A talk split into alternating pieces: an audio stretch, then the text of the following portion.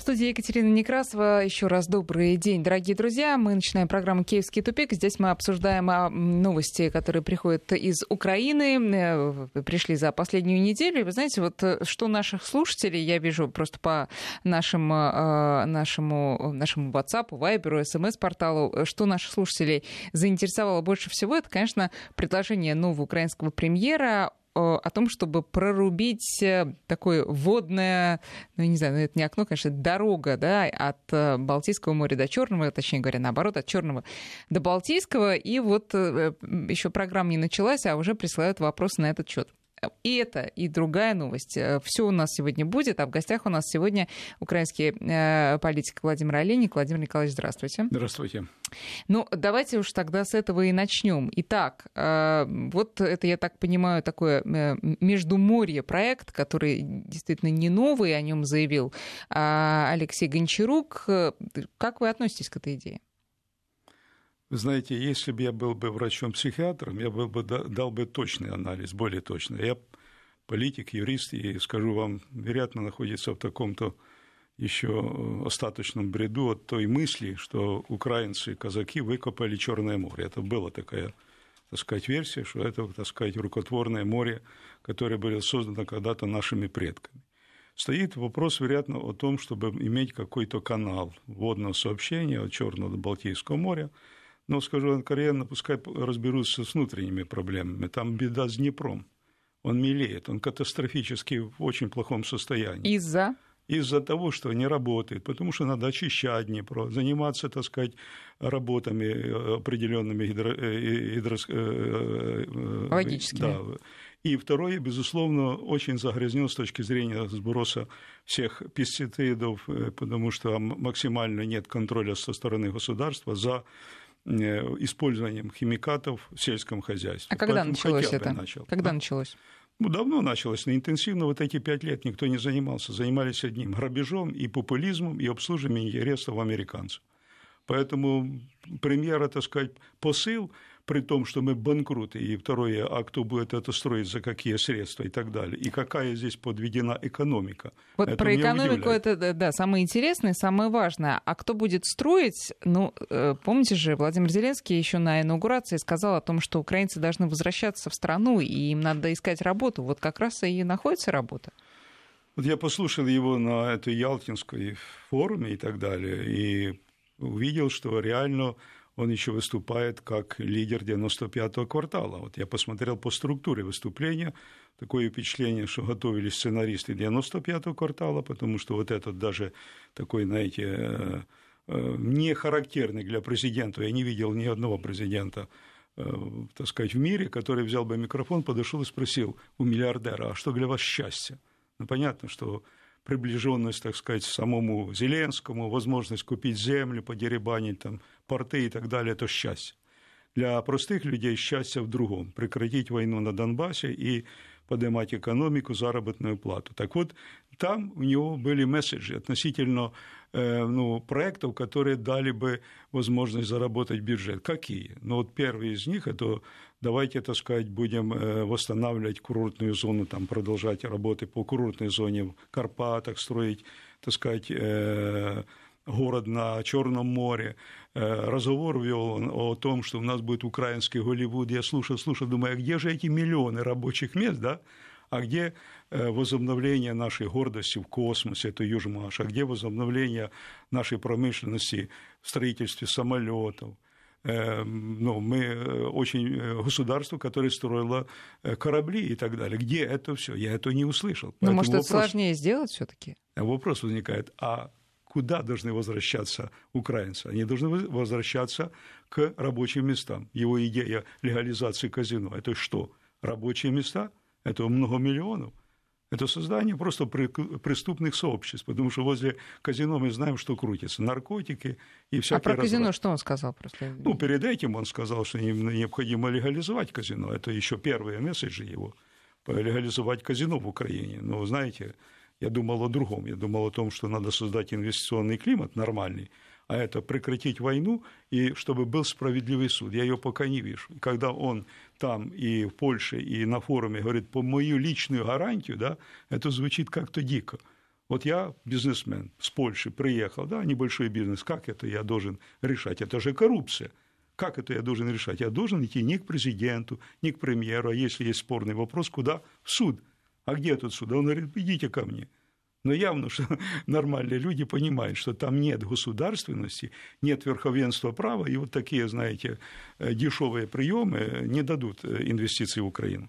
Давайте вот по поводу все-таки еще раз этого проекта э, Балтийское и Черное море. Это же, ну хорошо, сейчас на это действительно денег даже сложно представить, откуда они могут найтись, даже при участии, естественно, Польши и Белоруссии, которые автоматически будут участвовать, поскольку через них это все пойдет.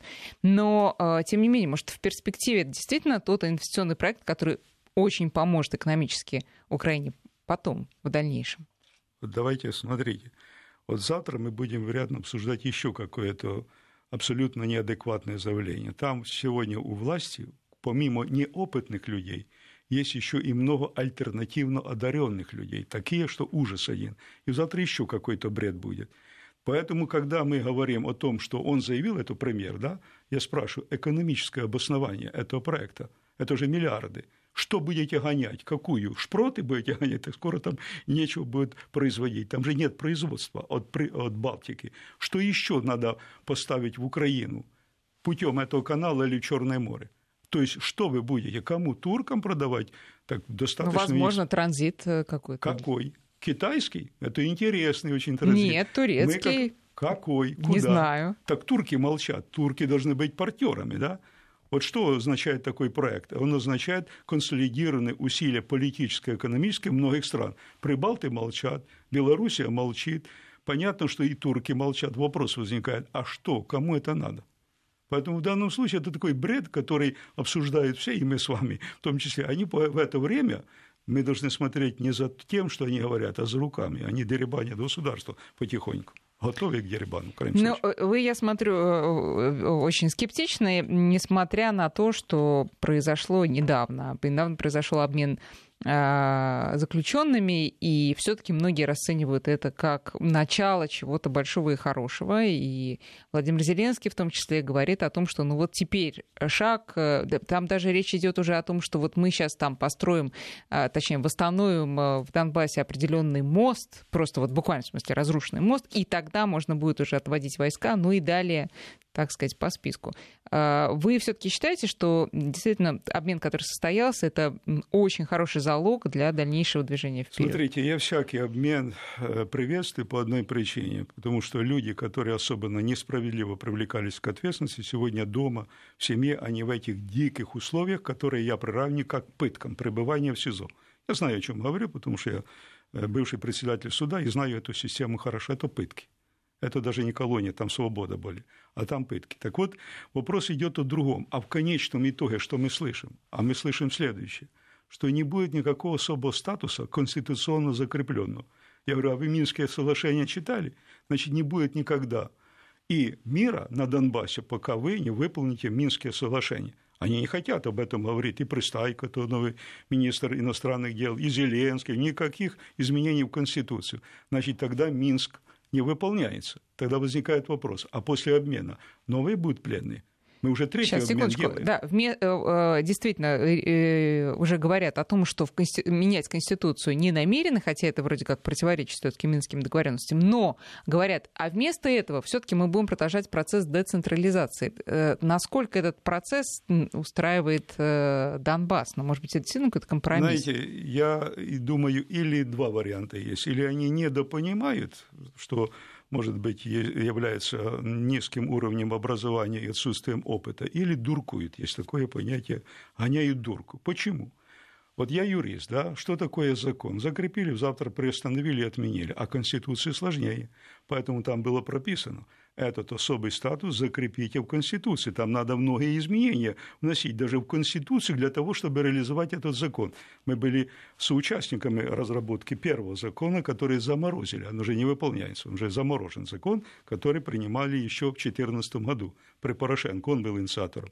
А вопрос идет о том, что там особый статус назначения судей, прокуроров, там уже имеют отношения, да, отношения имеют по этому договору имеют отношение органы местного самоуправления. Ой, Владимир Николаевич, а давайте вот вернемся к этому вопросу, поскольку все уже все забыли. Э, а вы, как юрист, нам сейчас разъясните. Итак, особый статус. Вот он закреплен, предположим, да, в Конституции страны, как прописано в Минских э, соглашениях. Что это означает? Что это, это за собой влечет? в конечном итоге развал страны. Я вам скажу почему.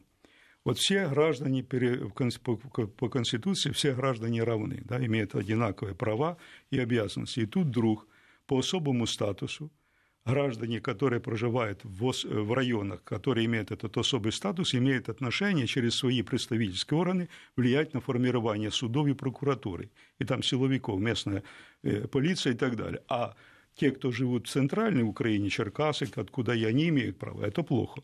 Я им говорил сразу, что, ребята, возьмите этот посыл. Украины, которая была до 2014 года как единой, уже нет, вы потеряли территории. Вы уже имеете другую Украину. Тогда посмотрите на, может быть, модель федерализации. Дайте то, что дали, дадите Донбассу и другим. Вот это будет. А разве федерализация – это неустойчивая модель? Соединенные Штаты Америки, та же Германия – Россия устойчива. Почему они не дают? Потому что надо дать полномочия и деньги. А сегодня они в центре. Ведь, знаете, с одного, так сказать, ну, бюджета легче, чем с разных бюджетов попытаться похитить деньги и так далее. Поэтому в данном случае надо бы перейти к другой модели. Это федеративному устройству государства. Это обсуждается? Нет, продолжает нет, обсуждается. Я вам скажу даже больше того. Они там обвиняют иногда вот эту тему, я себя поднял в Украине, уже возбудили дело за э, ну, э, призыв к тому, Покушение что... на территориальную целостность. Да, да, да, призыв к тому, что нарушил территориальную целостность и так далее. Но что-то Черновол вспоминал постоянно, что рано или поздно Украина, Вячеслав Черновол, один из лидеров Руха, рано или поздно должна перейти к федеральному устройству по принципу земель, укрупнения, там, Слобожанщина, Донеччина, не только Донецкая область.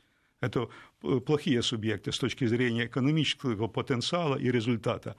А там, где есть компактно проживает, исходя из своих традиций, языка и так далее, дайте им больше э, полномочий. Хорошо, что тогда э, подразумевает децентрализация и как она происходит?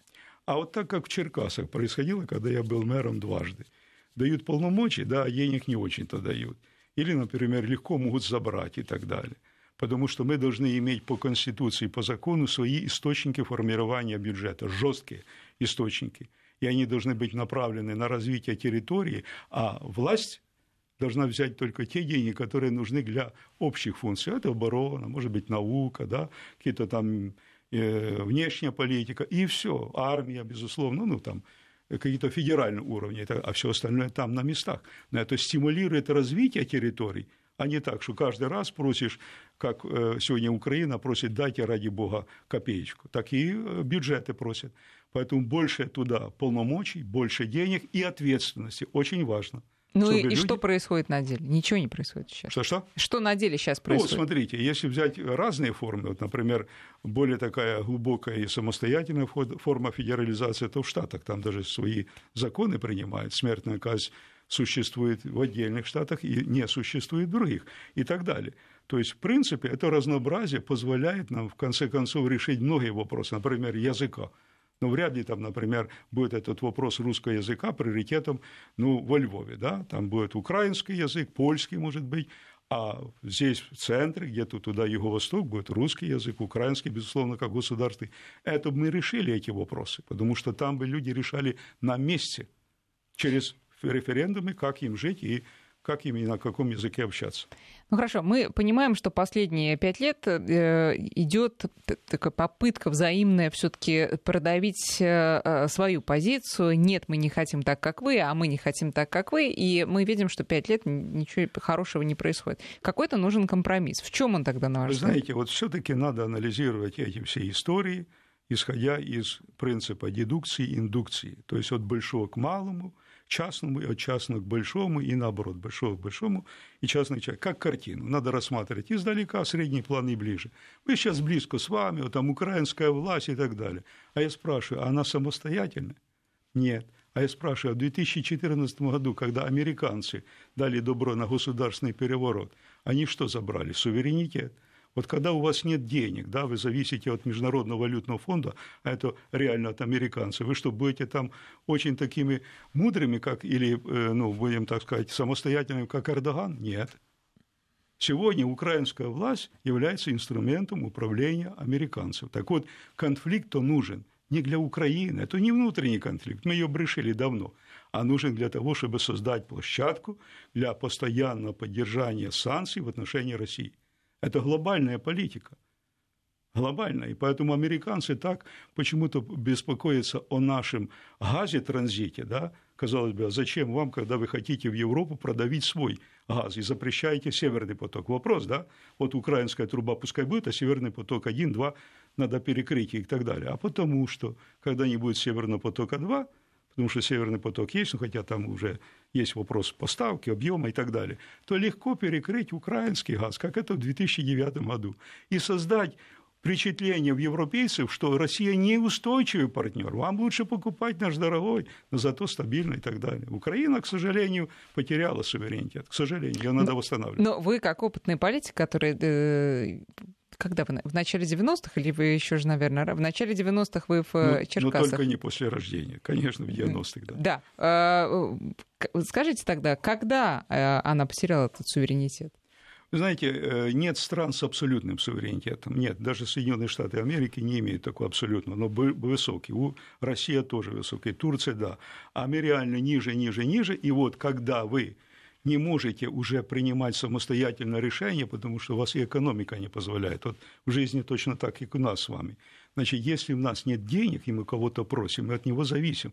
Даже если он скажет, вы знаете, я так думаю, мы прислушаемся к его мнению, потому что завтра надо опять просить очередную порцию денег. Так вот, мы потеряли этот суверенитет, потому что мы банкроты. Мы реально сегодня говорим... Ну, когда? Когда это произошло? Ну, вот с 2014 года. Мы еще были достаточно самостоятельны. А почему? Так все же говорили, что с 2004 как минимум нет, потеряли. Нет, я говорю, уровень теряли. Но почему я говорю 2014 мы потеряли? Вот смотрите, что означает получить суверенитет сегодня? Это надо сказать, что мы будем всю проводить политику в интересах национальных Украины. А это означает, нам уголь вам не нужен американский, мы будем покупать на Донбассе.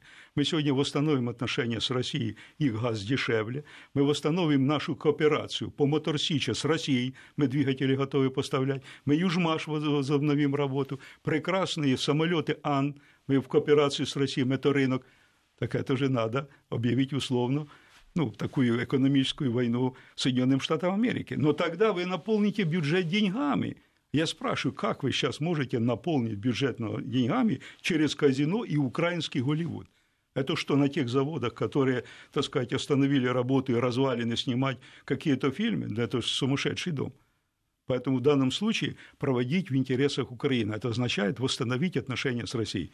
Россия даже в этих условиях является вторым торговым партнером Украины. Это ужасы. Но вам не кажется, что слова Алексея Гончарука, которые он сказал, по-моему, э, когда вчера, вот на той же конференции, о том, что там, ну, понятно, агрессор, агрессор, но все равно Россия наш самый большой сосед, и надо просто нам понять, как это, с этой страной сосуществовать. Вам не кажется, что ну, вот при всех, там, при, при, при всем контексте и интонации, а, это все равно шаг вперед по сравнению с тем, что было последние пять лет, когда ни о каких отношениях с Москвой в Киеве не говорили. А Знаете, а тут все-таки уже лед тронулся. Во-первых, э, что говорит Гончарук, меня не интересует, знаете почему? Ну-ка. Кто ему вложил эти слова? Потому что я взял историю Гончарука – и что-то там не увидел. Его Расскажите конкретные дела. Историю. Конкретные дела. Он был э, руководителем небольшой грантовской структуры, там было 7-5 человек, я спрашиваю, какие конкретные дела. Вот я могу вам свою историю сказать, вот мэром был, вот это делал, это делал, что-то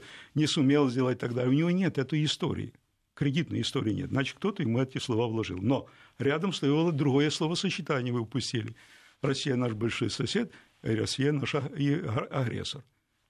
Вот как вы вот эти все вещи нет, ну а упакуете? представьте себе, послушайте, а что да. же с ним сделает э, электорат, ну, не его, а Зеленского, Но. чей он, да, товарищ? Что же с ним сделает электорат, если он вдруг перестанет говорить вот эти слова? Во-первых, он, э, думаю, на полгода. Ну, до того, когда будет негодование, они примут это. Киндер-сюрприз такой. Да, этот пакет они примут. Я имею в виду, земля, там пароходы, теплоходы, железная дорога, все продать, это единственная вещь – продать. А ну что на следующий год они не знают, что продавать. И когда рейтинг начинает будет падать не только правительство Зеленского, его спишут, потому что его и ставили туда, знаете. Ну, как... Для непопулярных реформ. Да, для того, чтобы он принял и ушел. Мавр должен сделать свое дело и уйти. А потом? Ну, а Зелен... Зеленскому-то уходить а некуда. Зеленскому, а Зеленскому ничего не выйдет. Все падает на него. Ну, так вот вся полнота власти Правильно, у него. так это он его назначил. Зеленский назначил Гончарука. Это... Правильно, но реально то управляет же не Гончарук. Вот давайте так посмотрим. Вот Маркарова осталась с прежнего правительства. Я спрашиваю, а кто это такая? А это человек, близкий к предыдущему министру американки Ереско, которая была назначена на должность, согласована с МВФ. Напомните, пожалуйста, что это за министр? Министр финансов. И сказали, если вы тронете, вы будете разговаривать с кем-то. Оп, то есть Министерство, Международный валютный фонд уже управляет экономикой. Это вам так по секрету сказать? Ну, вот эти вот все утечки, да? То есть а это, почему? Ну... Но реально он же должен взять новых людей, да? Угу. А тут вдруг оставил. Потому что, еще раз говорю, это условия Международного валютного фонда. Они хотят разговаривать с людьми понятными. Маркарова для, нее, для них понятная, она с опытом и так далее. Она предыдущую программу МВФ выполняла. Так вот, в данном случае они привозят хотелки, которые они говорят, продать, продать, продать. Но, Владимир Николаевич, как вам не кажется, вмешаться? что в такой ситуации, э, мягко говоря, кризисной, которая там происходит, э, МВФ тоже можно понять. Они не, они не хотят чехарды никакой. Вот у них есть человек, с которым они работают. Они сейчас выделили только что 5 миллиардов долларов э, на, три года кредит. Ну, не надо нам новых людей. Дайте нам поговорить дальше с тем, когда речь идет о таких больших суммах, с кем мы уже разговариваем какое-то время. Скажите, пожалуйста, назовите мне пример, где Международный валютный фонд делал счастливым хоть одно государство. Только разорение. Не найдете ни одного. Так вот, вы говорите, вот нам надо этого человека. Это не вмешательство в внутренние дела. Вот вмешательство реальное. Потому что я президент самостоятельный, должен интерес, э, э, интересами украинского народа жить. А ведь звучит уже прекратить сотрудничество с МВФ. Звучит об этом в Украине. И тот же Коломойский заявляет, послать его надо это, куда вы пошлете, но вам надо зарабатывать. А Международный валютный фонд, вот я приводил такой пример, чем отличается от обычного банка. Владимир вот, Николаевич, да. давайте, извините, сейчас прервемся. Давай. У нас сейчас перерыв небольшой, а потом вернемся к разговору. Сегодня у нас в гостях украинский политик Владимир Олейник. Друзья, вы можете Владимиру Николаевичу задавать свои вопросы, отправляйте их в виде смс на номер 5533 в начале сообщения слова «Вести». И, пожалуйста, WhatsApp и Viber к вашим услугам 903 176 363. На МВФ мы остановились. Э, новость вот буквально э, одна из последних о том, что МВФ заканчивает эм, консультации и согласование э, кредитной помощи на сумму около 5 миллиардов долларов сроком на три года. Владимир Николаевич, вопрос такой, а, собственно, откуда вот эти три года и на что расчет? Хорошо, а через три года что Украина вернет эти 5 миллиардов долларов? Конечно, нет. Она и сейчас не возвращает. А почему да. тогда? А почему вот указывается, э, э, ну, я понимаю, что-то вот. указать надо, какой-то какой период, но... Ну, это не обязательно, что они не пересмотрят условия через год. Это будет зависеть от экономической ситуации. Я хотел бы, чтобы люди поняли ну, простым, таким на простом примере, чем отличается Международный валютный фонд от других финансовых институций. Международный валютный фонд является финансово-политической структурой. Вот, например, вы приходите в банк и просите кредит на приобретение автомобиля посмотрят, если у вас достаточный залог, там зарплата, имущество, дадут вам кредит. И банк не напишет вам, какую модель вы должны брать, с э, коробкой автоматом или ручная коробка, цвет – это ваш вопрос. А Международный валютный фонд говорит, нет, нет, ребята, мы вам даем кредит очень по низкому проценту. А теперь дальше. Слушайте, вот когда плохая у вас экономическая ситуация, а у нас есть хотелки, вы должны продать основные активы – землю, железную дорогу, атомные электростанции, это сумасшедшие активы, которые последние остались и так далее. И они навязывают эту политику, потому что, приводя страну через вот, дачу таких кредитов к нищете, страна должна, как и гражданин, продавая последнее, рассчитаться с этим учреждением. Они все это забирают, а это бесценок. Вот я посмотрел сегодня на статистику очень интересную, только 7% граждан Украины, если только будет снят мораторий с продажи земли, готовы продать свои паи. А это что означает? 93% умные, они не будут продавать. И теперь представьте, что там будут вытворять бандиты, чтобы заставить людей продать свои паи. Это страшно будет катастрофа. Это война будет. Люди против приватизации земли в таком виде, который ее предлагает, в том числе иностранцам, прозвучало. И иностранцы могут купить эту землю. Это что такое? Это грабеж. Вот эти данные по земле, просто э, вот я читаю сообщение, там, Bloomberg, да, значит, э, условия оказания кредитной поддержки от, со стороны МВФ предостав... чтобы Киев предоставил гарантии, предусматривающие сокращение бюджетного дефицита, либерализацию сельскохозяйственного рынка, дальнейшие меры по борьбе с коррупцией про землю, про э, землю предприятия, про эту продажу. Это откуда? А оттуда, что есть еще и дополнительные, не всегда публичные вот. обязательства, которые берет украинская власть. Это правда. Это я вам говорю как депутат, который знает, о чем идет разговор и так далее. А теперь вопрос идет о том, как это делается. Вот, например, насколько связана политика МВФ и с тарифами. Да, казалось бы, почему они растут? А знаете почему? Когда они говорят, вы нам рассчитайтесь, ищите внутренние резервы откуда. Смотришь, экономика не работает, налогов нет. Но видишь 20 миллиардов каждый год украинцев, которые работают в Польше, в России, присылают денег. Они говорят, ничего себе, как их изъять? С путем повышения цены на хлеб невозможно, конкуренцию все равно не повысить. Тарифы. И они тогда загоняют. А цена газа, там сверхприбыль идет, чтобы изъять у граждан деньги, заработанные за пределами, для того, чтобы пополнить казну, как-то рассчитаться, ну и рассчитаться и с кредиторами. Кредиторы там жесткие, это системные, так называемые, Международного валютного фонда и частные Лондона. Вот Сэм Кислин, вот этот скандал, когда он приехал, ну зачем приехал? Он выкупил ценные бумаги, которые Украина выпустила, и он выкупил за определенную цену, по-моему, 20 миллионов приехал Порошенко, тот его обманул, и в конечном итоге ему ни копейки не попало, он будет воевать. Он готов посадить Порошенко любви, потому что это его деньги.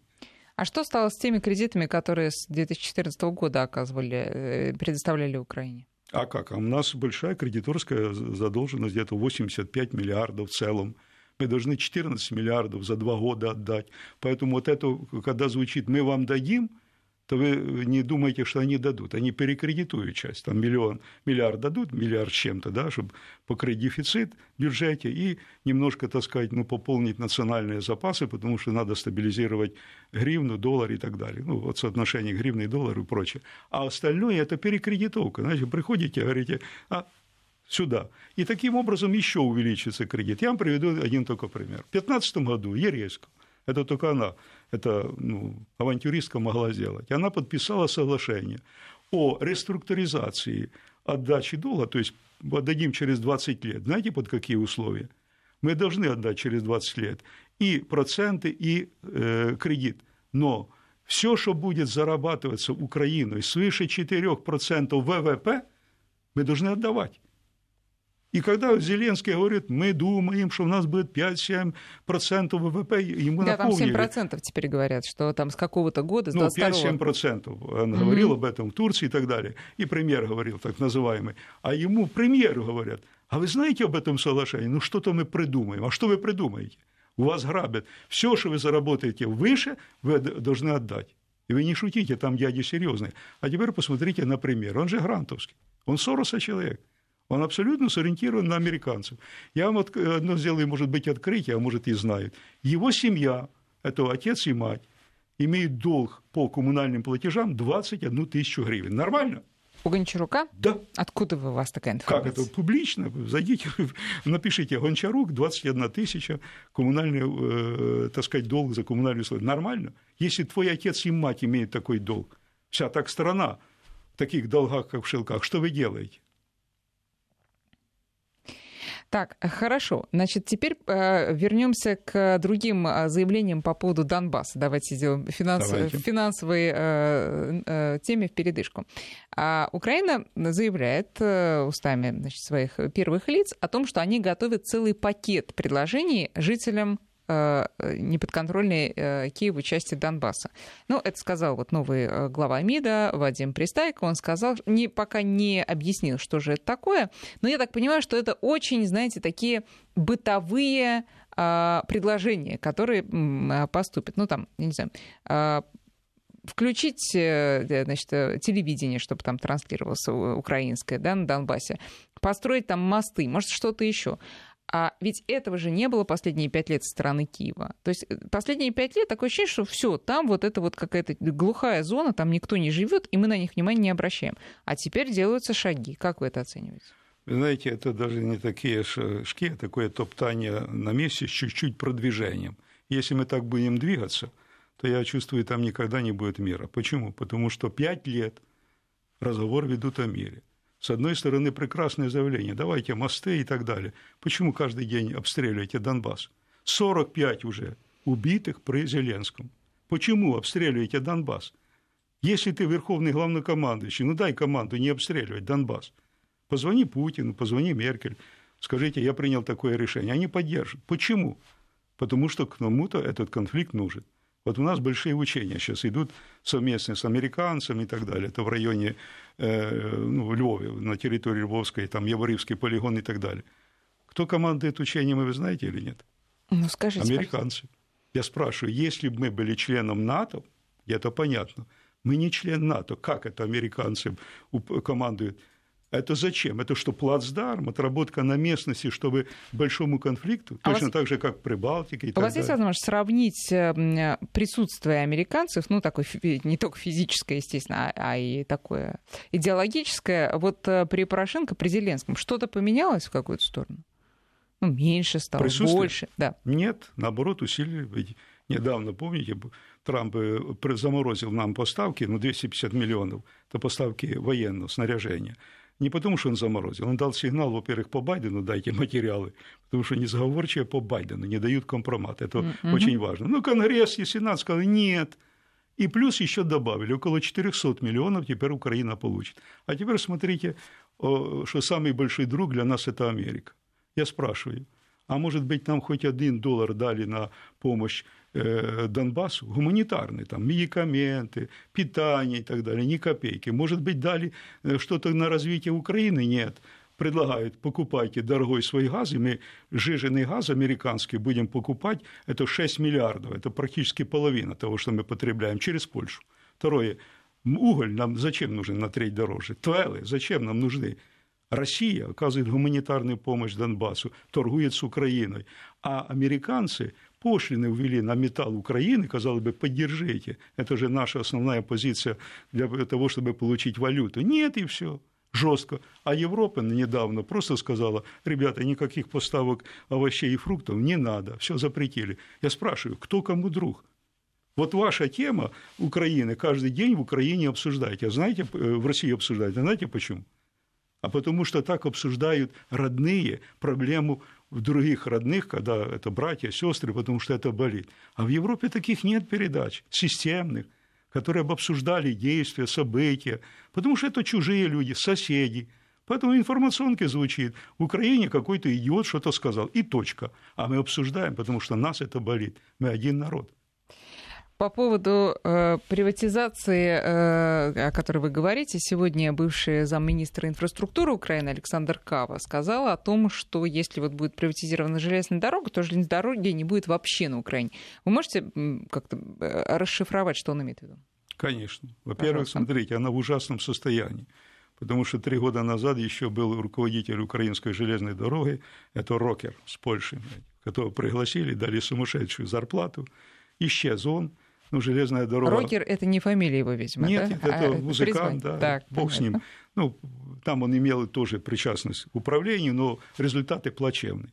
Железная дорога сегодня находится в состоянии, ну, не банкротства только, а она в техническом состоянии непригодности к эксплуатации. Вот если не брать американские вот эти... И подвижной состав, и рельсы? Да, да, если не брать всё. последнее приобретение американских тепловозов, которые, электровозов, которые э, изготовляют не в Америке, а, по-моему, в Казахстане, три дорого купили, и они не способны э, перевозки делать такие, которые делают чешские, уже давно, знаете, приобретенные там еще в советское время, или луганские тепловозы и так далее. И сегодня, последние мне так сказали, что последний тепловоз там, нормальный, который приобрели, это 85 года. Железная дорога в целом, инфраструктура в страшном состоянии, это на РЖД России и так далее. И когда придет туда инвестор, как вы думаете, он придет, придет и начнет вкладывать деньги? Нет, он сейчас поднимет цену на перевозки грузовые, пассажирские, и начнет, безусловно, таскать, восстанавливать, потому что надо жить, но обязательно будет подъем. Второй вопрос возникает, а что перевозить будем в Украине за это время? Мы же перевозили больше объемы, там и э, машиностроение и так далее. Что будем перевозить? А ничего. Нет, ну а что поменялось за последние лет ну 10? Как? Экономика э, разрушена полностью. Ну, например, раньше мы перевозили уголь, Донбасса. Это понятно. А сейчас мы что да, перевозим? Да, но эта уже ситуация не вчера началась, она же уже давно происходит. Ну, давайте будем говорить, работали предприятия. Мы же говорим, за эти пять лет уничтожены Антонова завод, Турбатом практически, да, э, тоже э, тракторный завод Харьковский, Моторсич сегодня на грани, китайцам не дают приобрести, хотя те готовы инвестировать, и сами не дают продавать продукцию. Мы 600 миллионов потеряли из-за того, что не имеем нормальных торговых отношений с Россией. Разве это лишние деньги? А сейчас потеряем еще и транзит газа. Ну, 3 а миллиона, вот, 3 миллиарда. Что, что, что сделать, чтобы все-таки эта ситуация как-то разрешилась в позитивном русле? Очень просто. Дорогой. Вы знаете, вот да, я, во-первых, я баллотировался кандидатом, не дали мне зарегистрироваться, да, я имею право. Во-вторых, Зеленский употребил такую форму. Каждый из нас президент. Я бы сейчас попробую сказать, если бы я был, да, во-первых, восстановил бы нормальные отношения с Россией. Это первая поездка на Донбасс. И сказать, круглый стол, давайте поговорим, что надо сделать, чтобы был мир. И выслушать друг друга и начать сближение в Россию. Ребята, поддержите. Но только тогда, когда увидят, что ваша политика поменялась, что вы не стремитесь в НАТО, потому что это противоречит национальным интересам России, а значит и нашим. Я спрашиваю, а нам-то зачем эти ракеты в Харькове против России? Зачем? Поэтому мы должны сказать нейтральный статус и так далее. Второе, безусловно, поискать еще возможные связи с точки зрения кооперации, совместной работы по многим позициям. Рынок посмотреть, мы ее потеряли в значительной мере, но здесь наш рынок. Конечно, никто не говорит ссориться с Польшей, там, Словакией, Америкой, Германией ни в коем случае, но не проводить политику, чтобы вы были орудием в интересах чужого государства. Ни в коем случае. Сегодня уже Украину – обсуждает и Донбасс без участия Украины. Меркель переговорила с, э, этим, э, с Макроном, Макрон с Путиным, а где Украина? А ее нет. Ну а где Украина? Вы говорите, а НАТО, а когда вас нет... НАТО противоречит интересам России, а значит и нашим. Да. Так где Украина? Объясняю, Все равно не самостоятельно. Объясняю. Вот смотрите, когда вы видите, что расположение, мы же говорим, да, законечный как бы, будут э, расположены ракеты НАТО самой ближайшей точки подлета, ведь не случайно разрывали договор о средних и малых ракетах, так сказать, сняли ее, чего? Поближе туда. В Харькове я спрашиваю, зачем мне надо, чтобы э, ракеты России были направлены на Харьков? Не надо, ребята, туда подальше. Мы не участвуем в этом. Дальше, какой инвестор придет в Харьков, когда будет знать точно, что здесь может быть, так сказать, ну, взаимный удар и так далее? Зачем? Поэтому нейтральный статус в данном случае – это в наших национальных интересах. Мы же не можем изменить национальные интересы России. Но и мы же не должны быть безумцами и сказать, да нам плевать, мы готовы жертвовать собой, потому что каким-то заокеанским дядям это интересно. Нам нужен мир, а значит нормальные отношения со всеми странами, соседями. Так, хорошо. Тем более, что мы не чужие. Это да, но это э, глобальная стратегия вас как э, э, потенциального президента, о котором говорил Зеленский, каждый президент. Э, по поводу железных дорог, можете сказать?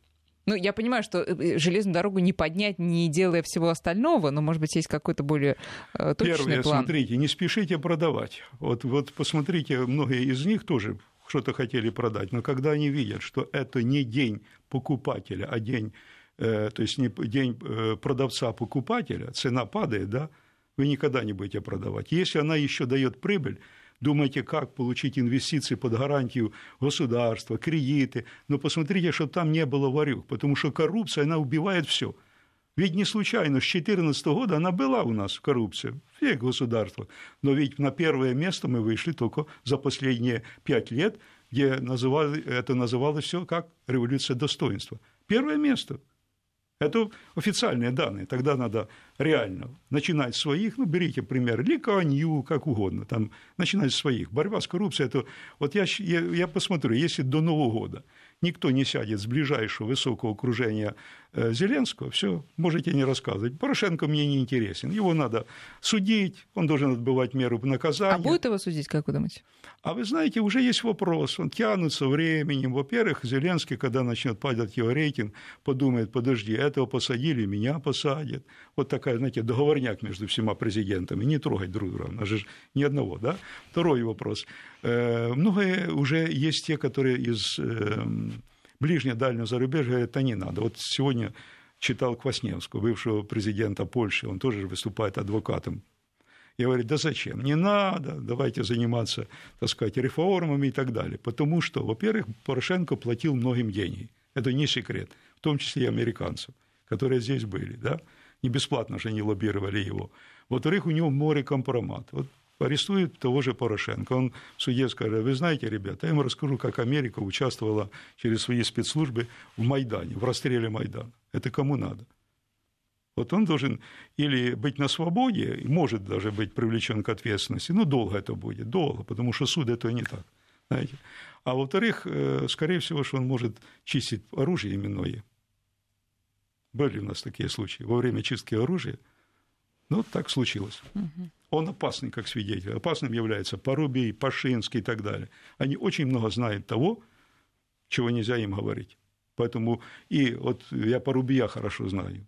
Как депутата и так далее. Послушайте, какой спикер. Это ужас один. Но рассчитались борзыми щенками, должностью, деньгами за то, что он там делал. Это же очевидно, да? Он что, лучший?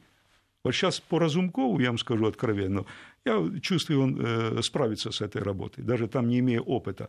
Во-первых, объемы небольшие, да, он же все-таки не председатель, а председательствующий, регламент и так далее, справится. А вот уже премьер, я спрашиваю, а что у тебя за душой? Ты покажи мне хотя бы табуретку, твоими руками сделанную, чтобы я мог оценить. Теоретик, а во-вторых, а может быть, это правительство за пределами правительства, в МВФ или в администрации президента олигархи. А по поводу Донбасса вернемся к этой теме. Еще у нас есть э, буквально две минуты. Э, э, встреча нормандской четверки должна произойти в ближайшее время. Что, что ожидаете от нее? Если не будут сделаны конкретные вещи, о которых говорил Путин и так далее, то есть только дела, а это первое. Где амнистия? Закон же принят. Закон принят с 2014 года. Это впервые, это преступление. Закон проголосовали и не подписан ни Порошенко, ни Зеленский. Вы что-то делаете в это и так далее. Второе. Безусловно, они требуют конкретных шагов, связанных и с законами об особом статусе и конституционных изменений. Тогда можно дальше двигаться. А так все это, знаете, посиделки. Вот пофотографировались и так далее.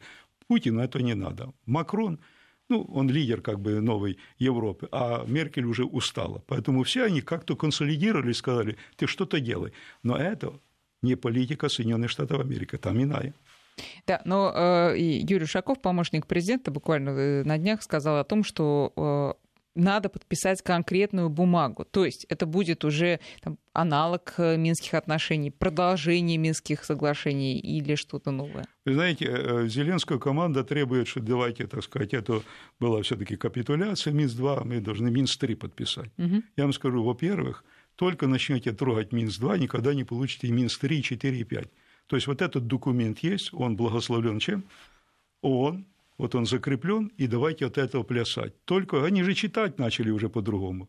Знаете, в разных народах есть разная техника чтения. Одни справа налево, другие слева направо. Но чтобы снизу вверх, я так не читал еще документ. Вот давайте будем на границу, а потом выборы. Да нет, там же все прописано. Да, Владимир Николаевич, у нас время, к сожалению, заканчивается. Спасибо вам за участие в нашей программе. Взаимно. У нас в гостях был сегодня украинский политик Владимир Олейник. До встречи.